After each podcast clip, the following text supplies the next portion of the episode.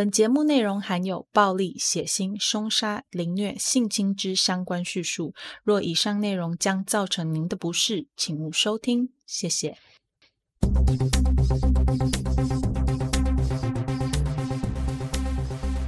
Hello，各位亲爱的听众，大家好，欢迎回到 Them 他们的故事，我是 Molly。在节目开始之前呢，我们要先来纠错一下上周的节目，有个地方我讲错了，那个地方是我在讲到 Lucas 伤害了他的母亲之后，他母亲是倒在血泊里，正确是血泊，就是一滩血啦。但是我在 Podcast 里面说成湖泊了，我也不知道我怎么搞的，那时候精神错乱呢。感谢帮我纠错的网友。很感谢你，以后也请大家继续多多指教。好，回来，呃，上周我们有讲到 Lucas 在遇到 Tuo 之前的生活，今天我们就要来说说究竟 Tuo 是谁，他的成长背景如何，以及在两个人相遇之后到底发生了什么事。最后我会将 Lucas 他呃后来发生的事情交代给大家听。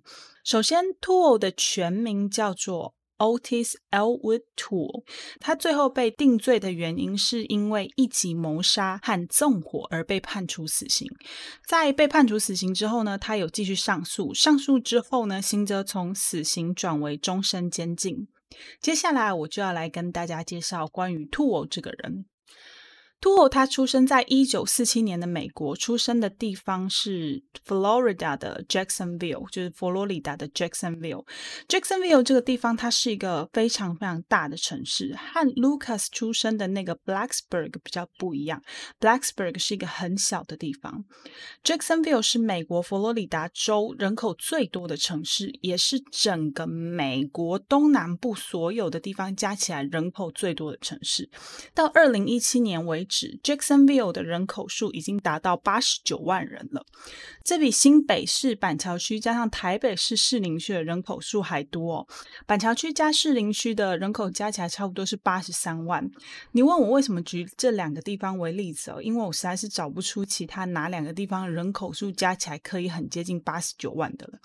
除了人口数量很多之外呢，它也是美国本土面积最大的城市，就完全跟 Blacksburg 那个穷乡僻壤有很大的差别。还有啊，在这里我想要帮大家做一个连接，不知道大家还记不记得啊，在一九四七年，也就是 Tuo 诞生的这一年的一月份，呃，美国有发生了一件非常恐怖的案件。诶，如果你有在听我的节目的话，然后你有好好去记的话，那你就会知道说，这个案件就是我们第一集和第二集讲到的黑色大丽花事件。如果你不知道或者是忘记的话，建议可以回去听一下这个节目的 EP One 跟 EP Two，我们就是在讲述黑色大丽花案件的。Jacksonville 这个地方，我想以后在节目的其他集数里面，我们还有很多很多的机会可以听到。在这里啊，诞生了几位连续杀人魔，也有一些连续杀人的案件发生在这个地方。好，我们将话题拉回 to。Tuo 和 Lucas 他有着一段非常类似的童年，他的童年和 Lucas 一样的不堪，他们同样都不被自己的妈妈所喜爱，会酗酒的父母和离家出走的爸爸，这些元素加在一起，让他们两个人似乎是在经历着彼此都曾经经历过的事情。Tuo 在童年时期就被那些自己应该要相信的人给背叛，这些人包含他的妈妈 Sarah。姐姐 Josila 和邻居，这些人都曾经侵犯过 Tuo，而 Tuo 的爸爸 Bill 甚至刻意让自己的朋友去亲近 Tuo，就为了要帮助这些朋友满足自己的欲望。而后 Tuo 的爸爸就开始将 Tuo 介绍给这些有需求的人，通常是喜欢小孩或者是有同性恋倾向的人，借由让 Tuo 与这些认识的人或陌生人的性交易来换取金钱。很夸张的是，那一年兔我才五岁。兔我的妈妈和祖母据说是撒旦教的信徒，在年轻的时候就已经参与过非常非常多的教徒仪式，包含自残、抢劫、盗墓和不当的性行为。他们也会要求兔我要参加这些活动，并且在兔我他完成这些活动的时候，非常骄傲的称呼兔我是 Devil's Child，恶魔的小孩，呃，或者是恶魔之子。小时候啊，兔我的妈妈和兔我的爸爸一样，都会把兔我打扮成女生的样子，让她上街，然后告诉周围的人兔我的名字是 Susan 或者是 Becky。就因为这些不当的性教育啊，兔我他自己表示哦，他大概在十岁的时候就意识到自己应该是一个同性恋。等到他年纪大一点，他就辍学，开始流连在镇上的同志酒吧里，并且借由性交易获得金钱。等于性教育就是他的谋生工具。一九六四年八月，这是兔他第一次因为在街上游荡而被逮捕。当时啊，警察就怀疑兔他是一个性工作者。那事实上的确也是如此啊。本来警察是想要依就是他是性工作者的这个名义将他逮捕，但是他们实在是找不到实质的来源来证明过他有进行过任何的性交易，所以只好又把他放走。类似不断的情形啊，一直在兔我的生活里上演。在一九六四年到一九七三年之间，兔我他的生活呢，就是到处流浪，并且靠着性交易或者是变装来赚取生活所需哦。一九七四年的兔我，他主要在美国一个叫做 Nebraska 的地方生活，而这一年呢，他被警方列为杀害 Patricia Webb 的主要嫌疑人之一，我们简单讲一下这起案件呢。这个案子呢，是一起关于 Patricia Webb 的二十四岁女性的案件。这位女性她在一九七四年四月中的时候，被人发现沉尸在稻草堆里面，全身赤裸，而且身体上面有很多地方都有被子弹穿过的痕迹，其中头部六枪，身体和其他部位则是四枪。发现尸体的农场主人 Oscar Finn 急忙报警处理。起初发现尸体的时候，警察他们是一点线索都没有。不过他们还是有整理出一些办案的方向。他们认为 Web 可能是抢劫或者是入室窃盗的受害者。整理出来的第二个办案方向是，这个杀手啊，可能是一个性心理变态者。第三，这是一场报复性或者是处决型的谋杀案，原因可能和 Web 做卧底的工作有关。那 Web 到底做了什么样子的卧底工作呢？Web 他曾经是州巡逻队的特殊雇员之一，他在一九七三年到一九七四年之间，揭发了高达六十多场的毒品交易，让二十多个人被逮捕。这个身份以及这些行为，的确是有很高的几率为他招来杀身之祸的。警方在接到这起案子没有多久，就将兔我列入主要嫌疑人之一。兔我他发现自己变成主要嫌疑人之后，就离开了 Nebraska，到了科罗拉多州的 Boulder 定居。就在他搬到这里之后的一个月啊，很扯的是，他又成为了另一桩谋杀案的主要嫌疑人。他被警方指控谋杀了三十一岁的 Alan Holman，这是另一个枪击案。如果以后有机会的话，我会再跟大家做补充哦。在种种对他不利的指控之下，在同年十月十四日，兔我逃离了 Boulder，回到他位于 Florida 的出生地 Jacksonville。一九七六年，这两个就是 Lucas 和兔我这两个史上最可怕的杀人魔，或者是说，呃，史上最厉害的两个骗子相遇了。呃，为什么会这样说哦？我觉得这个说的有蛮有道理的。你听完我之后的故事之后，你就会知道，哎，这个说法其来有自。另外提一个有趣的东西是，我看过一个纪录片，后面我会跟大家介绍这个纪录片。纪录片在一开始的时候的旁白是这样子的：他们要不是发现了世界上最可怕的连环杀手，就是遇上了美国犯罪史上最大的骗术。这个关于连环杀手和骗子的这个理论呢，我就留给听众们自己去体会。无论是哪一个，总之，一九七六年的时候，兔我在 Jacksonville 的 Soup Kitchen 遇到了 Lucas。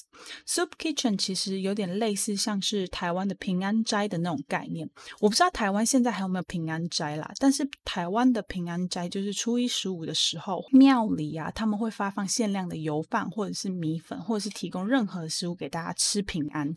通常这会吸引很多的信众和游民前来索取。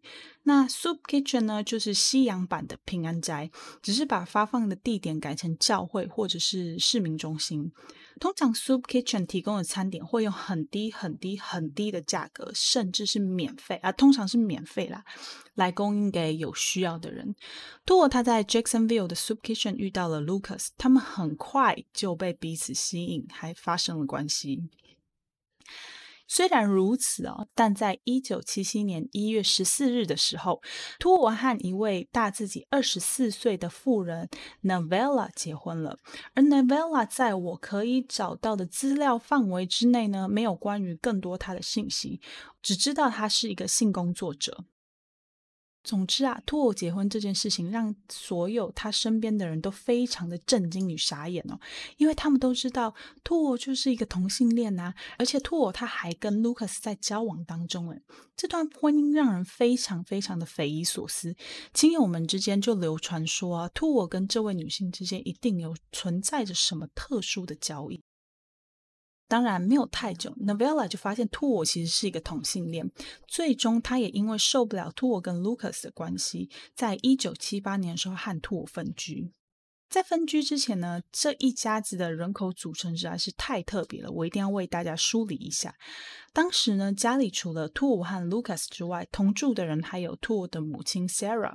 Sarah 的丈夫 Robert，这个 Robert 不是托尔的生父哦，是他的继父。他的生父在前面有说过，在他在托尔年纪很小的时候就离开家了。除了妈妈和继父之外呢，姐姐 jessila Powell、外甥 Frank Powell 和外甥女 Freda Powell 都同住在一间房子里面。那这么多观念扭曲的人住在一起，一定不会发生什么好事啊！首先，托尔本身他就是一个性工作者，有在进行性交易，而且他进行性交易的时候啊，会毫不避讳的把客人给带回家，所以家人其实也已经很习惯这件事情，并不会多加阻止。再来就是很诡异的事情是，曾经有一位托尔的客户 Pierce 表示啊，托尔很喜欢看着他带回来的男客人和妻子 Novella 和外甥女 Freda 发生关系。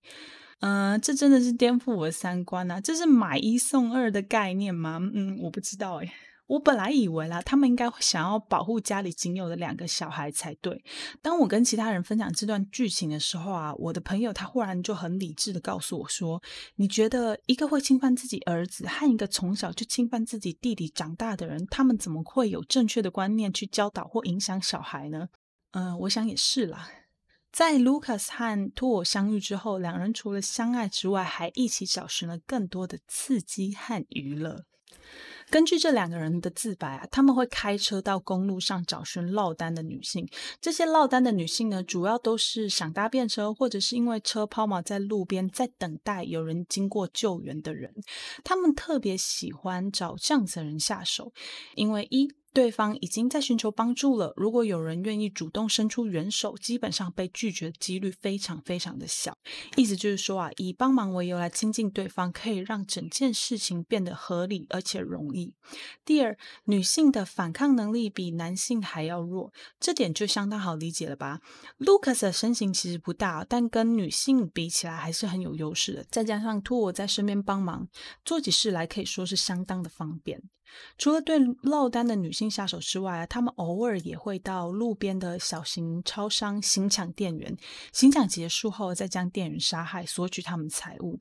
他们自称啊，为了要逃避追捕，他们只会在一个州犯下四到五起的案子，就收手前往下一个州。这样一来，就能够在警察找到他们之前，成功逃脱到下一个地方。这样的日子一直延续到一九八一年，兔儿的母亲 Sarah 由于一场手术过世为止。这件事对兔儿的打击蛮大的。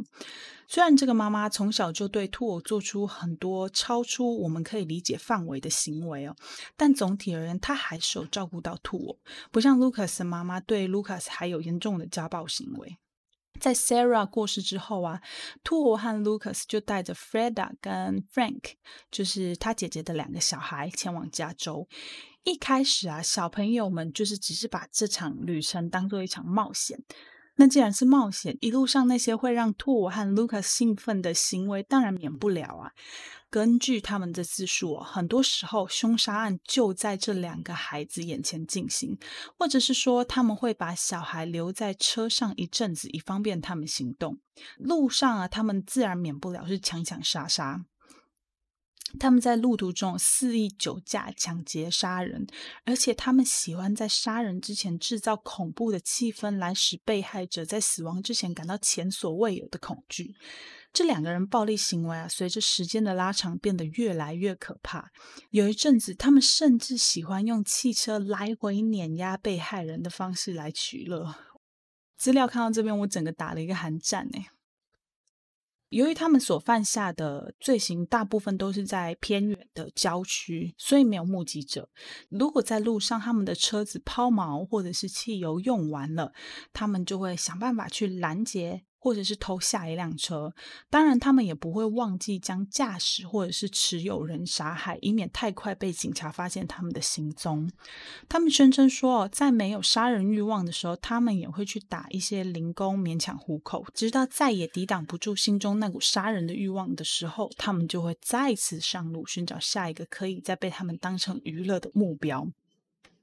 兔偶曾经表示，有一次他们在加油站里面遇到一对情侣。他二话不说啊，下车直接朝着男人的头部和胸部连开了九枪。卢卡斯则在同时呢，将女人拖进了车里，并且在兔偶开车逃跑的时候不断侵犯这个女人。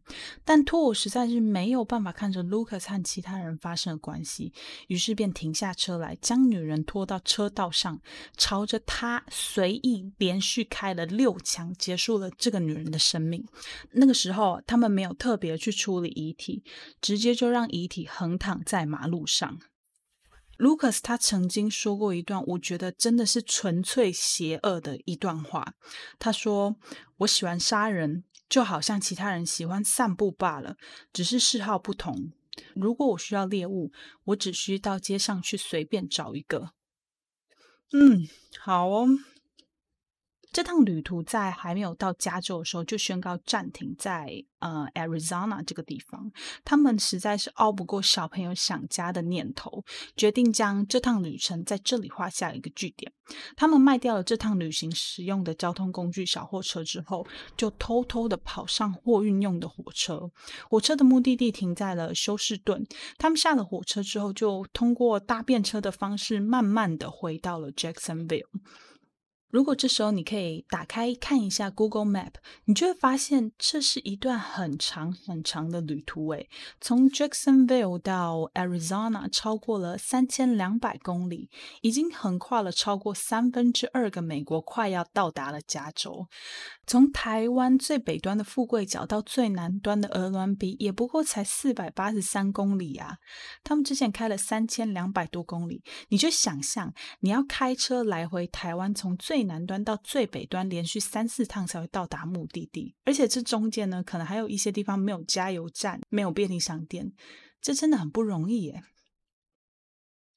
回到 Jacksonville 后没多久，兔他就因为生病而住院了。这时候，Lucas 就带着孩子们打算到马里兰州去。会去马里兰州是因为 Lucas 有一个姐姐住在马里兰州哦。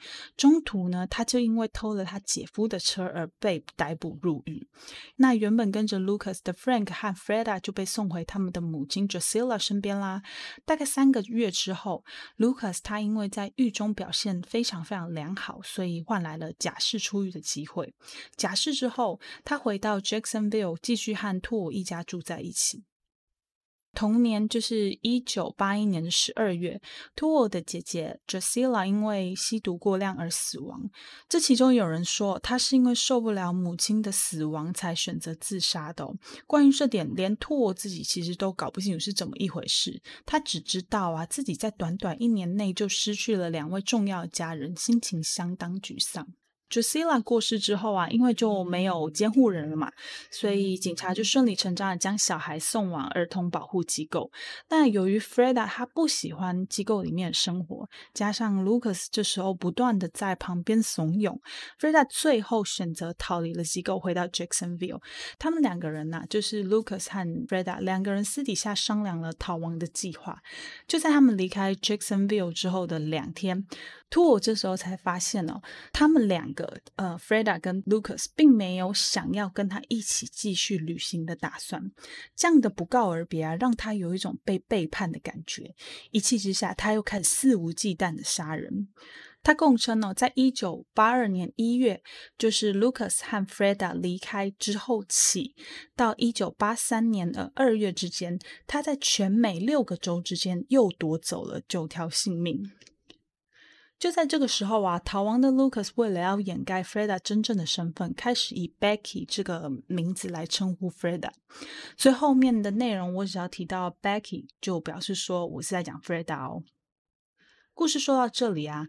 Lucas 和 t o o 两个人已经彻底的分道扬镳，所以我们先暂停一下 Lucas 的部分，我们先讲 t o o。在一九八三年四月份 t o o 因为纵火烧死了六十四岁的 George Sonnenberg 而被逮捕。这起事件是这样子的：在一九八二年的一月十二日 t o o 将六十四岁的 George Sonnenberg 锁在自己的房屋当中，然后点火把老人给活活烧死。这位六十四岁的老人 George Sonnenberg 被认为是 Toole 的前男友，两个人因为某些原因吵架，Toole 就在一阵激动的情绪之中烧死了对方。这一年，Toole 因为谋杀这位六十四岁的 Sonnenberg，在佛罗里达州的 Jacksonville 被定罪，并且判处死刑。同一年稍晚的时候啊，Toole 被认为在一九八三年二月的时候，就是。在烧死了 Sonnenberg 老爷爷之前呢，他谋杀了十九岁的 Ada Johnson。Ada Johnson 是佛罗里达州的一个居民。Toole 因为这起案件呢、被判处了第二个死刑。经过了上诉之后啊，两个案件都减为无期徒刑。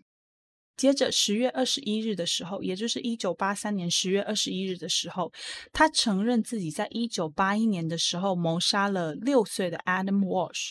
Adam Wash 这起案件会受到大家瞩目，主要的原因之一是因为这个小 Adam Wash 的爸爸其实是一个知名的电视主持人 John Wash，。有兴趣的人可以去查查看这个人，我在这里就不多讲了。但是 Adam Wash 这个案件，我想要跟大家简单的说一下。Adam Walsh 这件案件说起来非常非常离奇。在一九八一年七月二十七日的时候呢，Adam 他在佛罗里达州好莱坞购物中心里面被绑架了。这个好莱坞跟加州那个好莱坞不一样，不要搞混哦。这个是佛罗里达州的好莱坞，电影重镇的那个好莱坞是加州的好莱坞，佛罗里达这个不是，这个就只是同名而已。那那个概念就有点跟就是像台湾到处都有中正路的道理是一样的。Adam Wash 案件是这样子的，事发当天，Adam 的妈妈带着 Adam 到好莱坞购物中心里逛街。当时，Adam 的妈妈就看到有一个店在卖灯具，就是电灯、台灯那些东西，他就把 Adam 留在购物中心里的另一个专卖电动玩具店的店家里面，自己跑去逛那个灯具店。他想说，呃，反正电动玩具店里面有提供电动玩具的试玩呐，Adam 比较不会无聊。加上店里还有许多跟他同年龄的孩子，他跟其他的孩子在那边应该是会很安全的，而且他只是去逛一下下，不会有事的。当时他是这样说服自己的。等到 Adam 的妈妈再次回到店里的时候啊，他就发现 Adam 和其他的孩子通通都不见了。他就开始询问店里的人，店经理告诉他说，当时小孩们啊，就为了谁可以下一个玩电动的顺序而争吵。他在一阵争吵之后，把所有小孩都轰出店外。听到这里，Adam 的妈妈就很紧张啊，赶快请 Adam 一家就在购物中心里找人。他们在购物中心里找了很久，甚至动用购物中心的广播器，仍然没有找到 Adam。约莫两周之后，八月十日，Adam 的头颅被找到了。因为只有找到头颅，没有其他相关的证据，这个案件只能一直被搁置，直到 Toole 自白的那天。根据兔我的自白啊，他说 Adam 失踪那天呢、啊，他是在购物中心遇到他的。遇到他之后，他就用玩具和零食诱骗他进到自己的车里，便开着车带 Adam 回到他在 Jacksonville 的家。当他带着 Adam 进到家里的时候啊，Adam 感到非常的不安，于是开始哭闹。由于兔我实在受不了 Adam 的哭闹，就挥拳往他脸上打过去，直到他再也没有发出声音为止。他带着 Adam 的尸体再度踏上路，打算到比较远的地方抛尸。原本以为抛完尸之后事情就可以结束了，想不到 Adam 居然还有呼吸。他害怕自己绑架小孩的事情会被人发现，情急之下就用安全带把 Adam 给勒死，再用刀将他的头砍下来，随手丢弃了。回到家之后，他把 Adam 的尸体连同一台旧冰箱一起烧掉。以上是托我的自白。警方后来的确也在兔的车上发现了不明的血迹，不过令人哭笑不得的事情就在这里发生了。警方后来在办案的过程当中啊，不知道为了什么原因，把那些从兔车上找到的证据，包含含有血迹的地毯和那把据说是用来砍 Adam 头的刀给弄丢了。由于警方没有直接的证据，加上托尔对这起案件反反复复的态度，让他们始终没有办法用这起案件将托尔定罪。这件事情就这样一直不了了之。但是 Adam 的爸爸，也就是 John Walsh，他是相信托尔就是杀手。到了二零零八年，就是在托尔过世之后。佛罗里达好莱坞警察局长的朋友 Chad Wagner 就当着警长的面宣布说，Adam Walsh 的案已经结案了，他们已经针对这起案件进行了外部的审查，表示凶手就是托没错。这个结案宣布啊，是一件让我觉得很扯的事情。那除了以上两件事情，一件是呃结案宣布，一件是弄丢物证。除了这两件事情之外啊，另外一件让我觉得很夸张的事情，就是在这个案件宣布结案之后啊，警方他们有承认，其实他们并没有找到更多的证据。也就是说，这个案子在没有额外的物证，也没有确切的 DNA 的情况之下，案子就这样被结案了。而且他们还确定凶手就是已经过世的托我没有错。呃，资料看到这边，我是很傻眼啦。在这样没有实质证据的情况之下，真的可以宣布一个已经过世的人就是凶手吗？这个我非常的呃持保留态度，所以如果说听众啊，你们有司法相关的背景，或者是知道更多这方面的知识的话，欢迎来给我解答，我实在是太好奇了，这样真的是行得通的吗？再来，我想问问听众，你们觉得托尔会是 Adam Walsh 这起案件的真凶吗？到 IG 留言告诉我哦。在这里顺便提一下另外一件事情，其实，在宣布结案之前的二零零七年，有另外一位连环凶手被大家认为是 Adam Walsh 这起案件的凶手。这位嫌疑人就是鼎鼎大名的 Jeffrey Dahmer。如果你喜欢 True Crime 的呃这种类型的故事的话，你就会知道 Jeffrey Dahmer 他也是一个绑架很多小孩的同性恋的犯案者。那他的案子呢，以后我一定会说，这个太有名了，不说不行。他作案的手法和这起案件相当的类似，甚至有人表示啊，他们曾经在案发当天在那家好莱坞购物中心附近看见 Jeffrey Dahmer 将一个小孩扔进他的货车里，而这个小孩跟 Adam 的特征完全一样。Jeffrey Dahmer 他本人对这起案件是否认的，他承认了很多自己犯下的许多案件，但他保证这个案件绝对跟他没有关系。回到托尔的自白，托尔他曾经说自己的第一起案件是在他十四岁的那一年，被害者是一位业务员。这位业务员呢，看到当时身穿女装的托尔一个人走在街上啊，便将他强拉上车，试着要侵犯他。事情结束之后，这名推销员还嘲笑托尔，托尔实在气不过，便用推销员的汽车撞倒他，并顺势再打了倒退档，碾压过他的身体。所以，汽车碾压被害人这个事情娱乐启发，就是在这件案子喽。除了以上陆陆续续自白之外，拓在到他死前呢，还是不断的在更改他的证词。在所有他自白的证词里面，有一部分是让我觉得很猎奇的，就是兔他说他们在旅行当中哦，有加入一个叫做 The Hand of Death 死亡之手的邪教组织。这个组织带领着兔和 Lucas 前往墨西哥进行杀人的任务，并会在他们成功杀死一个人之后，给予一万元美金的报酬。其实看到这里，我相当的半信半疑啊。相信的原因是，如果兔偶的母亲和祖母真的是邪教组织一员的话，那么兔偶会进到另外一个邪教组织，我就不太意外。可是这个理由对我来说还是很薄弱啦。我更多的是不相信这个说法，原因很多。我们假设杀害一个人之后啊，这个邪教组织真的会给他们一万美元的报酬。那在他们帮组织杀害那么多人之后，他们应该要变得很有钱才对啊，身上钱应该可以够他们挥霍一阵子，绝对没有理由他们从头穷到尾都过着流浪汉般的生活。再来就是 Lucas 在很后来审讯的时候有提到说，他们被这个组织啊送往其他的国家执行任务，这点也是另外一点让我怎么想都想不透的地方哦。他说他们曾经被送往墨西哥、日本还有欧洲地区。我觉得墨西哥跟美国，你如果是透过夹带的方式的话，可能会勉强会成功。可是你说日本和欧洲地区，我真的不相信。警方也说过啊，Lucas 和 Tuo 这两个人这辈子都没有任何出境记录，甚至连护照都没有。你说这要我怎么相信这个邪教的说法呢？兔偶在审讯的时候啊，有说过自己和 Lucas 一起犯下的谋杀案总共一百零八起，其中有一些是受到邪教组织这个死亡之手的指示。不过这些案件在后来到了后面的时候，又被兔偶本人给翻供了。所以你说我我怎么会相信呢？他表示哦，之所以会编造这些谎言，是因为他希望自己在监狱的生活里面可以好一点。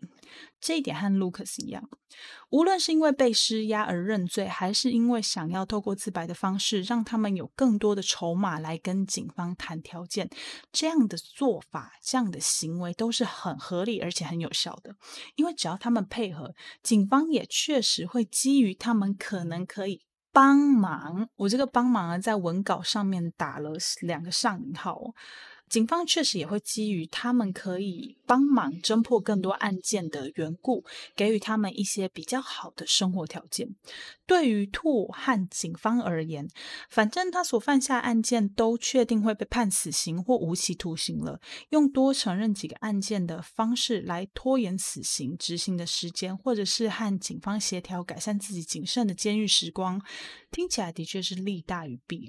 对于警方而言啊，可以将那些已经埋藏在柜子底部的那些冷案给侦破，这对警方而言也是一件非常有利的事情。兔偶他在一九九六年九月十五那天呢、因为肝衰竭而死亡，享年四十九岁。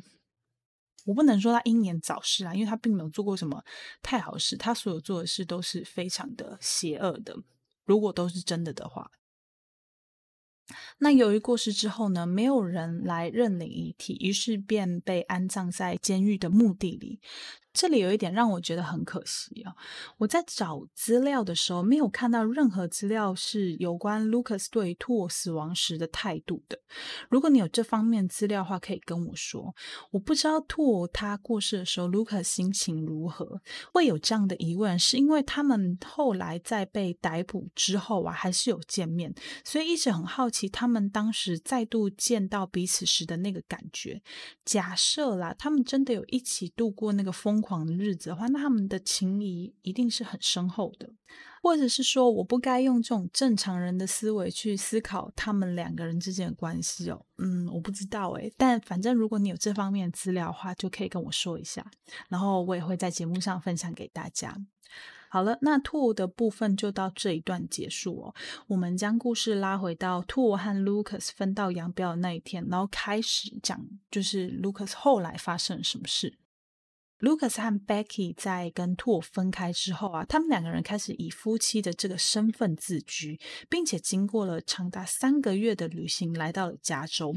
虽然少了兔哦，但 Lucas 在路上还是维持老样子，在抢劫啊、强奸、杀人和偷窃。偶尔过腻了那种高度紧绷的生活的时候，就会停下来打打零工。那也因为这样有一餐没有一餐的日子啊，让 Becky 兴起了回到 Florida 的念头，为此他们两人一路上大吵小吵不断。不是啊，我说 Becky，你知道你自己跟一个杀人魔在一起吗？你又不是没有看过他杀人的样子，你怎么敢就是跟他吵架呢？这点也是让我觉得很匪夷所思的。总之，他们继续过着流浪搭便车的生活，直到有一天，两个人在一个叫做 Hemet 小镇的地方遇到了一个当地人，叫 Jack Smart。他们在一起共进晚餐之后啊，这个 Smart 先生决定要提供 Lucas 和 Becky 一个可以遮风避雨的地方，代价是要 Lucas 在他所经营的古董店里面帮忙。Lucas 想也没想就答应了，因为他也不想让 Becky 一直在那种就是有一餐没一餐的日子里，所以如果有个机会可以让他稳定下来的话，我想 Lucas 也是蛮愿意的。接着呢，Lucas 和 Becky 也的确过上了一段算是安稳的日子。在这段日子里面呢，Lucas 他勤劳而且努力的工作，良好的工作态度也很快在当地传开了。大家开始央求 Lucas 到家中帮忙做一些屋顶维修或者是搬东西的杂工，他也总是能够很有效率的去完成大家的要求。那当然也就为这个他跟 Becky 的小家庭带来更多收入。几个月之后啊，Smart 先生的太太就接到家中的来电，说家里的母亲没有办法再像以前一样照顾自己，很多工作必须要有人协助才可以完成。这时候，Smart 的太太第一个想到的人就是 Lucas 夫妇，他觉得啊，他可以放心的将自己的妈妈交给这两个人。一番讨论之后啊，Lucas 和 Becky 再度踏上旅途，从位在加州的 Hemet 小镇搭公车前往位在德州的 Ringgold。我查了一下 Google 地图。哦，我先说这个案件真的让我查了很多的 Google 地图，因为它的那个范围实在是太广，就他们旅行的范围实在太广，所以我很好奇，我就都会去翻一下地图哦。总之，我查了一下 Google 地图，如果你是自己开车的话，从加州的这个 Hammond 到呃德州的 Ringo 这两个地方，你要开整整十九个小时才会抵达，哎，这真的是很艰辛的一段路程。但是因为他们当时没有车，所以他们是坐公车。经过一番的折磨之后啊，他们总算见到 Smart 太太的啊、母亲 Kate Rich，在后面我们就会直接叫她呃 Rich 老太太。Rich 老太太马上就注意到年轻的 Becky 啊，觉得这个笑容满面的女孩真的很可爱。顺口提一下啊，Becky 这个时候呢，大概只有十四十五岁而已。有了 Becky 天使般的笑容和 Lucas 认真的态度啊，两个人很快就赢得了老太太的信任。没有多久，Rich 老太太她就直接开始会把她自己的钱交给 Lucas 管理，以便他去做一些家庭采购之类的杂事。但是你也知道嘛，像 Lucas 这样的人，一得到钱，就会开始不安分呢、啊，他开始将钱哦就花在他自己的烟和酒上面。这时候啊，Rich 老太太她经常去的呃这个店家的店员就发现说，哎，这两个来照顾 Rich 老太太的人，好像开始会把大部分。的钱都花费在很多老太太以前都没有买过的东西上面，所以他就偷偷地联络了老太太的亲戚。亲戚们得知消息之后就很紧张，便赶快跑到老太太的家来查看。他们才一进门就被眼前的景象给惊呆了。几个星期没有洗的碗高高的叠在水槽里，几个月没有打扫过的房间乱的一塌糊涂，而且 Lucas 和 Becky 两个人还躺在沙发上呼呼大睡，整个就是忽略了照顾老太太的这份工作。看到这里啊，亲戚们生气的哦，就丢给了他们一些公车钱，把他们轰出了家。那因为 Lucas 他觉得，反正他也不知道下一步要去哪里，所以他就把这些钱省下来。他们开始步行流浪。他们在一番颠沛流离之后啊，来到在 Ringo 南方的一个地方叫 Stoneburg，其实开车只要十五到二十分钟啦。他们在这里遇到了一位叫做 Robin Moore 的传教士。传教士带着夫妇两个人来到他们的教会，这个教会叫做 The House of Prayer，祈祷者之家。呃，Lucas 夫妇再度在这个地方定居了下来。走到这里啊，我认为啊，祈祷之家对 Becky 来说是一个很正向的影响。他在这里学了很多基本生活技能，包含煮饭、洗衣服和一些简单的居家修补技能，就像是缝衣服啊、补鞋子这种。比较小杂事哦，比较呃，这些是比较琐碎，但是却是他之前从来都不会的小事情。最重要的是啊，Becky 在这里，在这一个以基督教信仰为核心的社区里，开始学习新的价值观。他也慢慢的开始跟 Rich 老太太恢复，就是建立友谊。没错，他回去找 Rich 老太太，因为 Rich 老太太其实他自己也是在这个教会聚会的。他回去找 Rich 老太太之后，第一件事情是向她道歉。慢慢的。他花在 Rich 老太太身上时间呢，开始超出了他跟 Lucas 相处的时间。这个行为让 Lucas 感觉到自己在 Becky 心中的地位受到了威胁。同一时间里，Becky 开始意识到啊，他现在的身份其实并不合法，也不合理。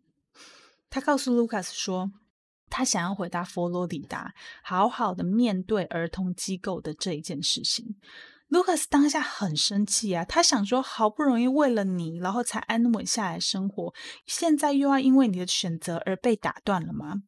此外啊，呃，Becky 还说了一个很关键的事情，就是基督教信仰的一个很大的重点就是认罪。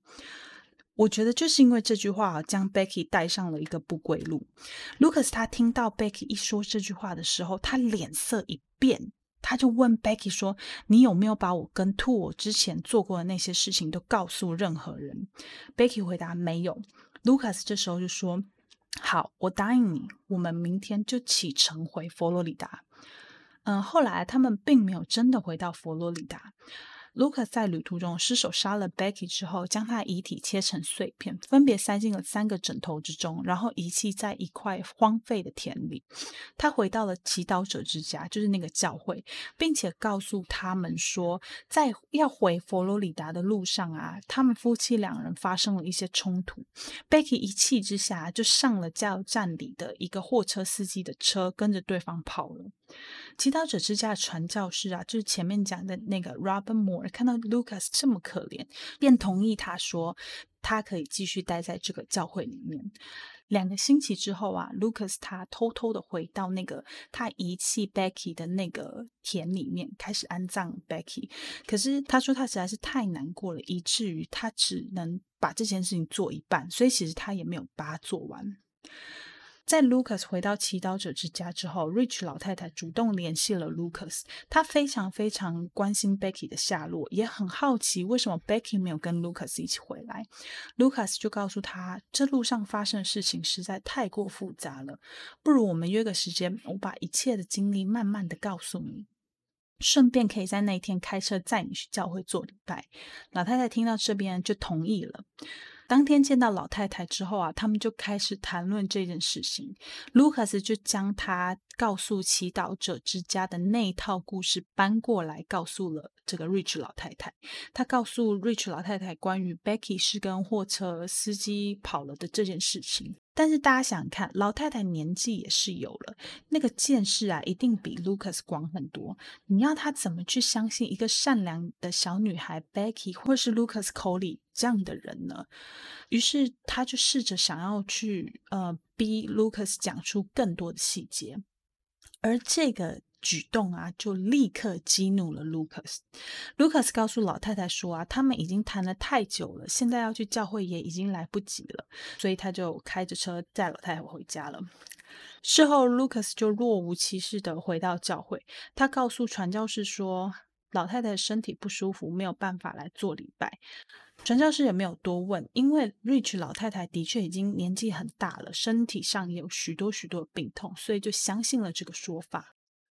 在同一天夜里，Lucas 开着车回到他遗弃老太太遗体的地方，将她的遗体切成小块，装进塑胶袋里面，然后回到祈祷者之家，用那里的厨房将老太太的身体烧掉。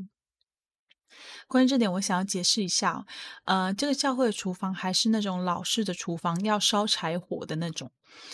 在确定老太太的遗体已经不会再被任何人找到之后啊，他开车离开了祈祷者之家。很快的，老太太的家人就发现老太太失踪了。传教士告诉当地的警长 Bill Conway 有关 Lucas 的事情，包括他以前照顾老太太的事情，和他可能是最后一个见到老太太的人。顺便呢，传教士还跟他说了 Becky 的故事。康威回到办公室之后，马上就调阅记录，发现 Lucas 这个人前科累累啊，便马上发布了逮捕令。但不幸的是，那时候 Lucas 早就已经逃出了康威的管辖范围。很快的，Lucas 的钱就用光了。他回到加州的 Hermit 找 Smart 夫妇，希望他们可以提供工作和住所。还好，Rich 老太太的亲戚啊，早就告诉他们有关 Lucas 的事情，所以 Smart 夫妇就假意收留他，但实际上呢，还是立刻打电话通知那些亲戚寻求帮助。在同一时间，警方也找到被 Lucas 丢弃在 Hermit Y 的那辆车，他们立即要求加州的警方逮捕 Lucas。当天稍晚的时候呢，加州的警方呢，他们就去了 Smart 的古董店，将 Lucas 带回到警局拘留。不过，因为他们找不到任何可以起诉 Lucas 的理由，只好无奈地将他释放了。在一番颠沛流离之后啊，Lucas 最终还是因为非法持有危险武器被德州奇警 Telfield Ryan 给逮捕了。来讲一下德州奇警啊，德州奇警呢是在一八三二年的时候创立的。当初创立的目的主要是为了要保护那些在墨西哥战争之后移民到德州的人。当时这些人的人数啊，大概有在六百到七百个人之间。随着时代的演进，德州奇警他们除了有基本保护德州居民的义务之外，他们也会负责侦办一些社会案件，调查一些政治上的贿赂。如果说有必要的话，他们还必须要去充当抗议示威中保护公共财产和非抗议居民的防暴警察。德州奇警现在还存在哦。而且他们还是保持一百多年以前的传统，交通工具还是马，所以如果你到了德州，你还是有机会可以看到他们骑着马在路上巡逻的。我没有看过，所以如果你有亲眼看过的人，有照片的话，可以跟我分享一下。在 Lucas 被逮捕之后啊，因为在警局实在待太不耐烦了，没有多久他就自己承认自己杀死了 Freda Powell，就是 Becky，还有 Kate Rich，就是 Rich 老太太。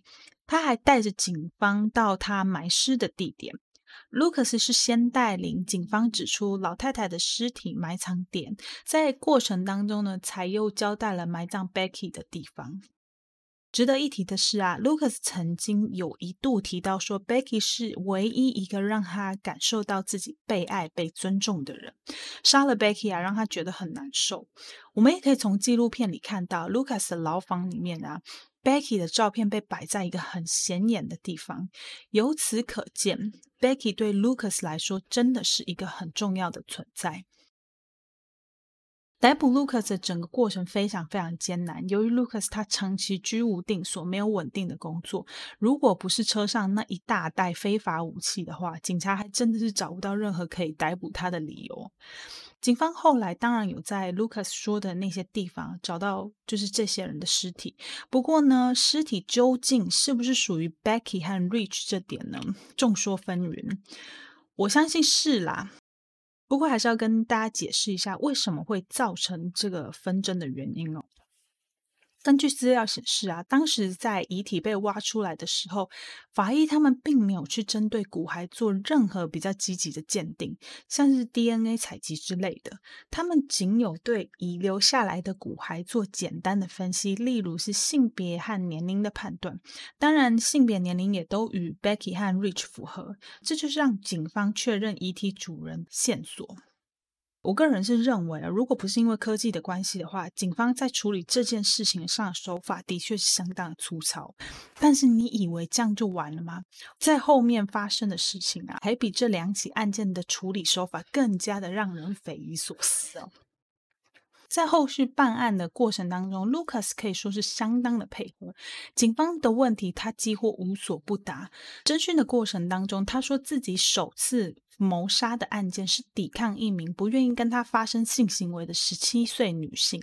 这个女孩子的名字叫做 Laura Burnsley，那时候是一九五一年。大概是在 Lucas 十五岁的时候，但是这个案件呢，在后面的审讯当中呢，又被 Lucas 自己给推翻了。Lucas 有很多案件都是这样子哦，在他坦承犯行之后没多久，警察一离开，他就又翻供了。很多时候，同一件案子啊，他会给你很多不一样的故事。你问他十次，十次的内容可能都会不一样。每次的审讯对警方来说都是新的体验和新的挑战。关于 Lucas 办案的过程很有争议，大家有机会的话可以去看一下我提到的纪录片。我是去年推出的时候看的，那个纪录片在 Netflix，片名叫做《The Confession Killer》。我不确定中文片名是什么啦，因为我们家的账户持有者都看英文，所以片名都显示英文，但是它有中文字幕，所以怕自己英文不好的人也不用担心会看不懂。其实当时的警长 Bill Conway 就是前面一直参与这个案件的警长。这位警长可以从纪录片里面深深的感觉到，他真的是只想要破案，而且他不在乎哦，这些案件是不是真的是 Lucas 犯下的。我记得纪录片里面有一幕让我很印象深刻，那个场景啊，大概是就是呃，他们整个侦查小队开车带着 Lucas 到一个尸体发生的地点。然后，Lucas 就开始讲述他在那边如何迫害对方啊，迫呃杀害被害人，而且他还清楚的记得被害人手上拿了一件毛衣，并且诡异的地方就在这里发生了。他说，被害人的遗体被他遗弃在距离他们现在所站的主要道路大约八十八英里的地方。旁边的警长就接着说：“嗯，不是八十八，是九十。”哎。虽然他讲出的这个数字啊，跟实际只差了两英里，并不是完全正确哦。但是八十八英里这个数字也不是开玩笑的，你要有多强的那个方向跟距离的天赋，你才可以精确的说出这样精确的数字的。Google 卫星导航搞不好都没有那么准，何况是一个人类，一个已经失去理智、正在追逐猎物的人类。听众们啊，你们说这有可能吗？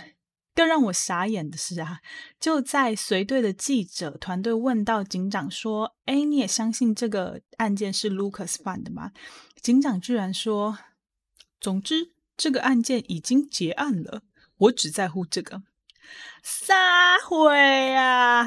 那个，这个，这个真的是对不起，对不起，我失控了。即便即便资料看多了那么多次，我还是会很傻眼。但这个这个反应哦，真的是我在听到警长讲那句话之后反应，连我男朋友他都被吓到了。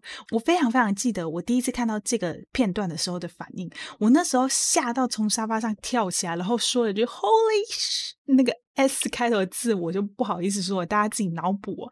总之当时啊，警长他居然就没有再问 Lucas 更多更多的细节，直接就将这个八十八英里的案件结束。诶其实后面呢、啊，你在看纪录片的时候，你就会发现有很多很多类似的情形发生，甚至啊，你还会看到，就是好像有警方利用引导式的呃方式去让 Lucas 认罪。有人说啊，警长之所以会这样很随便的办案、啊，就是因为反正 Lucas 的呃已经确认的案件已经是死刑了嘛，所以再多的案件也不会去改变他的刑罚。就是反正一个犯人被判了十个死刑，他还是只能执行一次而已啊。但是如果 Lucas 他去承认这些案件的话，就可以让警长这个警局的破案率大大的提升，对于警长本人的声望啊和未来的仕途就是很有帮助的。这些行为在后来很多被害者家庭里面，他们就有提到，他们对警察非常非常失望。警方这样不负责任的行为啊，让他们无法再对那些原本应该要查出真相的案件有所指望。在另外一个，我想从纪录片里面截取的资料是啊，关于 Lucas 心理测验当中的检测里面有一个项目是有关虚构记忆错误的这个项目，而且 Lucas 他在这个项目拿到了非常非常非常高分的分数。这个东西是什么意思呢？这个项目就是在检测记忆损伤的一个项目。在纪录片里面，那个专家说。Lucas 他的记忆里面呢、有很多很多的漏洞和缺口。呃，很糟糕的是，这些记忆和缺口没有像一般人的记忆缺口一样就空在那边想不起来，反而是会被填入一些虚构的记忆。这些虚构的记忆就来自于真实的他曾经经历过的事情，以及他大脑里那些不存在的幻想。这些东西啊，层层叠叠的交织在一起啊，成为一个新的记忆。而这些新的记忆呢，会让 Lucas 自己本人就觉得自己好像就经历过那些事情一样。不过，既然这些记忆本来就不存在，只是靠着事实和幻想交叠在一起的，那就意味着是这些记忆是会改变的。这可能也就解释了为什么 Lucas 不断地在更改他的证词，对于案件的承认与否啊，也一直这样反反复复来来去去的。在被捕的同年十一月，Lucas 他被转到德州的另外一个监狱。在这个监狱里面呢、他向监狱那边检举他在监狱里面遭受到了许多不平等的待遇，包含呢、他们纵容其他的囚犯殴打、霸凌他，把他衣服全身拔光，不给他棉被和香烟等等，甚至还让他在寒冷的十一月里待在一个寒冷的牢房里面。同时啊，Lucas 表示，狱方拒绝让 Lucas 会见他的律师，完全藐视他的权益，不平等的待遇都让 Lucas 痛苦到想要自杀。在监狱里，除了原先 Becky 和 Rich 老太太的案件之外啊，Lucas 供出了更多自己曾经犯下的案件。他自称在一九七五年到一九八三年里面，他杀害了将近三千多个人。这些被害者包含那些啊、就是兔我所说和他一起犯下一百零八个人。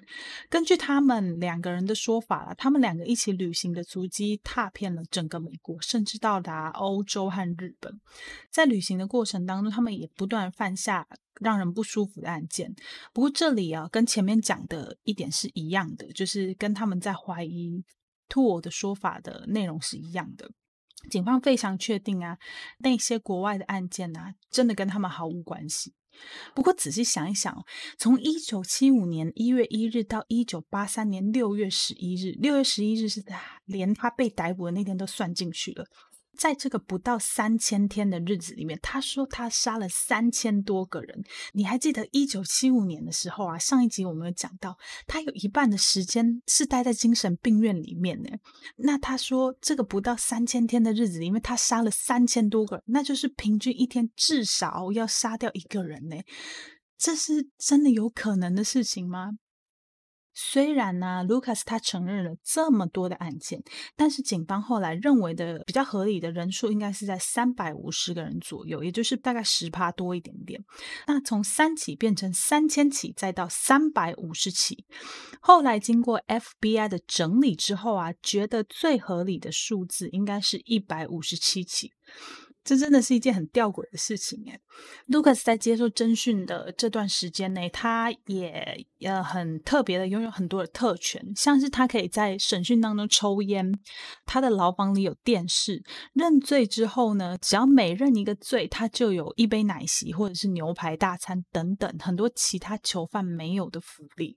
基于前面讲到有关于警长的那一段啊，那一段他可以帮助他自己提升他自己的那一段，我们。可以知道啊，其实狱方提供这些奖励，就是希望他可以去承认那些警方毫无头绪的案件。调查人员甚至允许他看案件档案，确保他能够 refresh his memories，意思就是说可以让他记起、唤起他的所作所为。这些问题啊，警察要负很大很大的责任，但是也不能全怪警察。毕竟如果没有 Lucas 想要先开始博取大家关注，警察们也不会利用他的这个弱点去操控他。总之啊，在最后审判的时候，Lucas 因为十一起案件被起诉，确认的有三起。其中两起是前面提到的，呃，Rich 老太太和 Becky 的案件，呃，还有一起前面没有提，后面会提到的。那剩下八起案件，就是被起诉的八起案件是有争议的。其他剩下的那些，呃，很多很多，Lucas 他曾经承认的案件，则没有任何证据啊、呃，没有合理的证据去显示说 Lucas 就是这些案件的凶手。在 Lucas 正式被定罪之前呢、啊，警方还在一九八四年的时候，为了 Lucas 这个人成立了一个叫做 Lucas Task Force，中文叫做 Lucas 专案小组。接下来我几段话可能会真的很不舒服，那大家就斟酌着听。但是这只有一两句话而已。呃，Lucas 他本人呢、不仅杀人，他还会在被害人死亡之后侵犯这些被害人的遗体。那兔的话呢，就是因为他前面就有说到他们加入了邪教组织嘛，所以他除了呃，杀害被害人、侵犯遗体之外，他也会将被害人煮熟之后吃下肚。我看到这边资料的时候，我就差点吐出来了，这真的是太可怕、太恶心了。我找到一段关于记者采访，那他就在兔我在描写这段经历哦，我觉得很不可置信，也蛮恶心的。我大部分我都很快的就这样跳过去了，因为实在是太可怕了。那这里简单的来补充一下，Lucas 和 Tuo 的这个呃精神状况。简单的来说啊，Tuo 和 Lucas 都是属于典型的精神分裂的变态连环杀手。在这里要补充的是啊，精神分裂症的原因可能来自家族遗传，或者是外力造成的脑部损伤，像是小时候可能有被很严重的撞到啊，或者是打到这种的，也有可能是滥用药物或者是外界压力引起的，都有可能是造成精神分裂症的原因。那精神分裂症这个词汇，现在在台湾的司法里面已经被证明为。思觉失调症，他们两个的英文原文都是一样的。为了要纠正大部分人因为不理解而对于这个精神病产生的歧视和的一些不正确思想，在这里我想要跟大家说啊，其实精神分裂症就是思觉失调症这个精神病的问题啊，跟一般忧郁症啊、躁郁症甚至是失眠，通通都是一样的。他们都是精神病的一种，没有哪一种就比较严重，哪一种比较可怕。就像是不一定每一个忧郁症的患者都一定会自杀的那种概念一样，也不是每一个思觉失调症的患者就一定会去伤害别人。他们全部都是一样，这些精神病都是一样的。他们需要透过适当的医疗行为来治疗、来控制，也需要身边的人给予更多的关心和理解。但现在在台湾很大的问题哦，就是。大部分的人呢、啊，对于这些精神病、忧郁症、躁郁症或者失眠的了解还不够多，特别是失眠。几年前啊，我有一阵子是有失眠的情况，那时候家里的人就叫我，呃，那你白天就不要喝那么多咖啡或者是可乐这种含咖啡因的饮料啊，或者是叫我睡前不要再滑手机，那个手机会散发蓝光之类，影响你的视力跟大脑，难怪你会睡不着。语气里面他们带着责备。我当下其实很挫折，因为明明这些事情我都没有做，我还是失眠了。呃，所以我就去看医生，精神科医生。那时候大家知道我去看精神科医生的时候，很多人就开始批评我，但是还好那时候心理医生有先帮我。就是做一个心理建设，让我很清楚说我的状况到底是因为什么，所以我很清楚说我必须要透过医生的帮助来帮我解决失眠的问题。也是在那个时候，我了解到失眠这件事情其实也是精神问题的一种。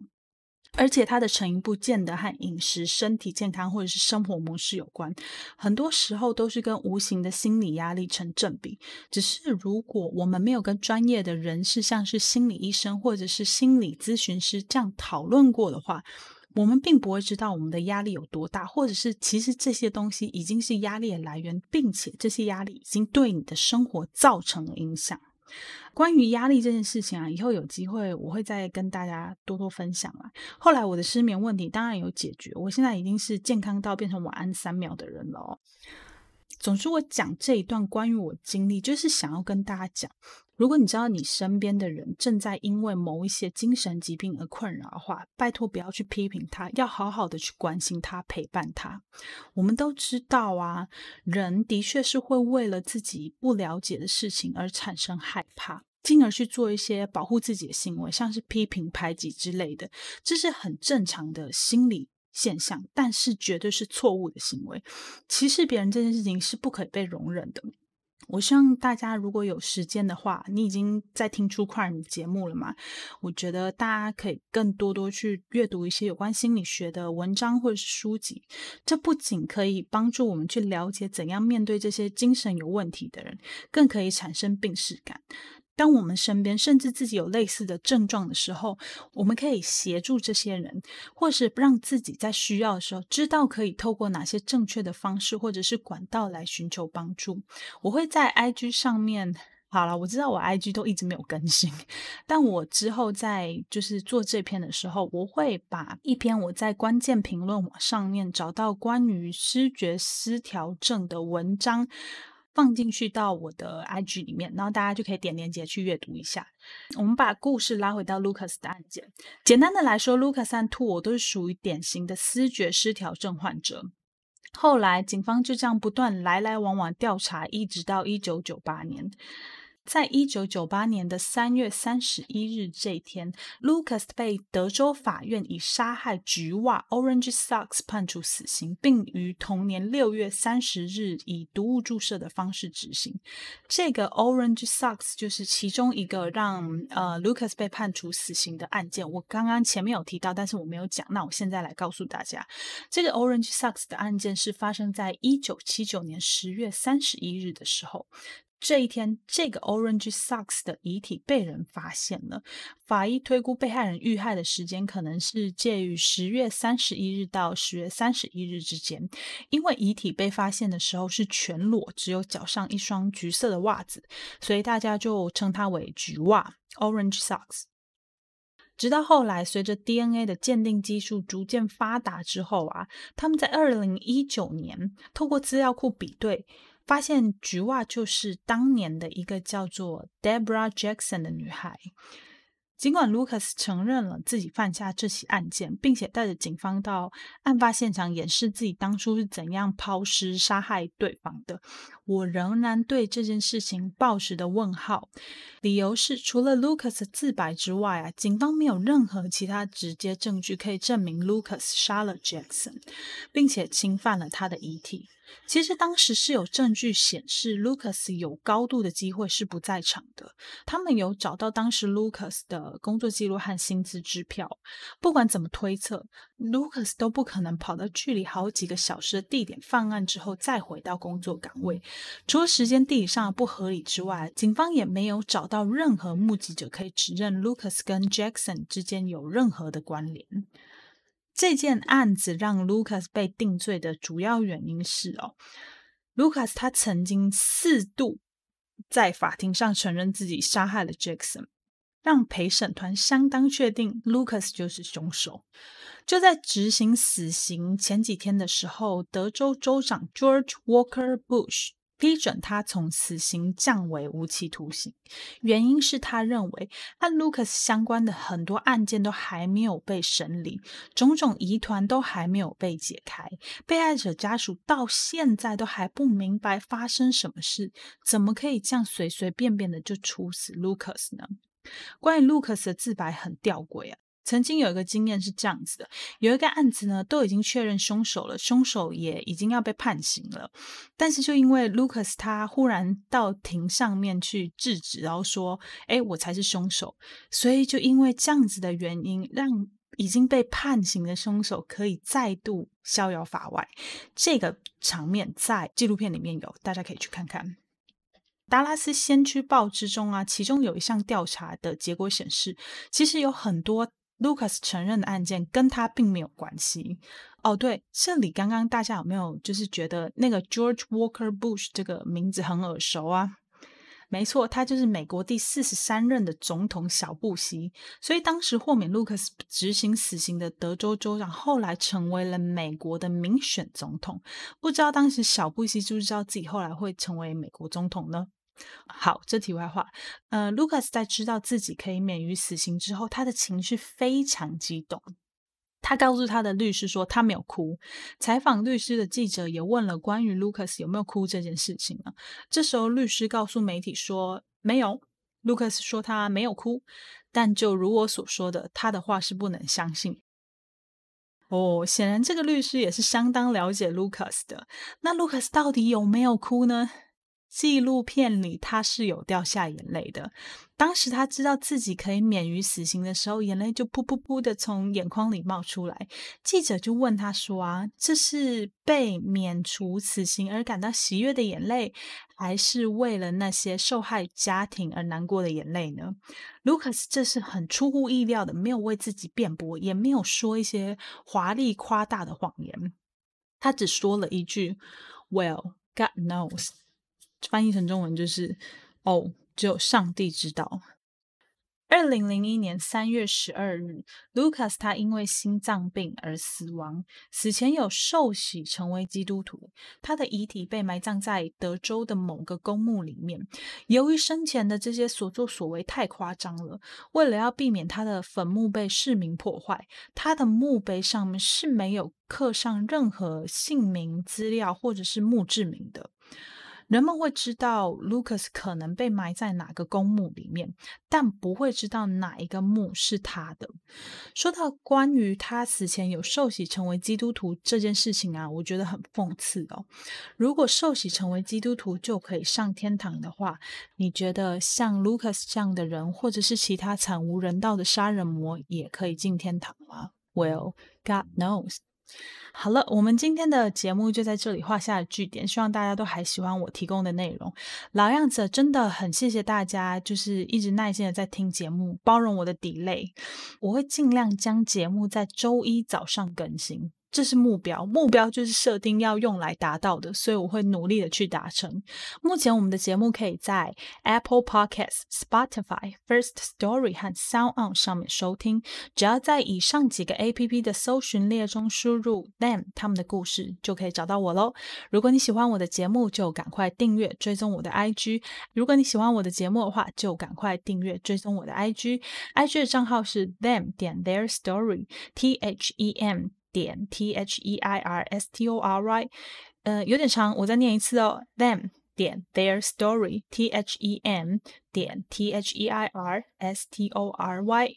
其实只要你点开节目的 show note 就可以看到 IG 的连接了，或者是你也可以直接到 IG 搜寻 them 他们的故事，就可以找到我的 IG 喽。有什么问题都非常欢迎跟我分享。如果你想要帮我补充资料，或者是有什么不同的看法，甚至你想要纠错找我麻烦的话，通通欢迎留言或者是私讯我，我会很开心哦。好了，那今天的节目就到这里，我们下周一再见喽，拜拜。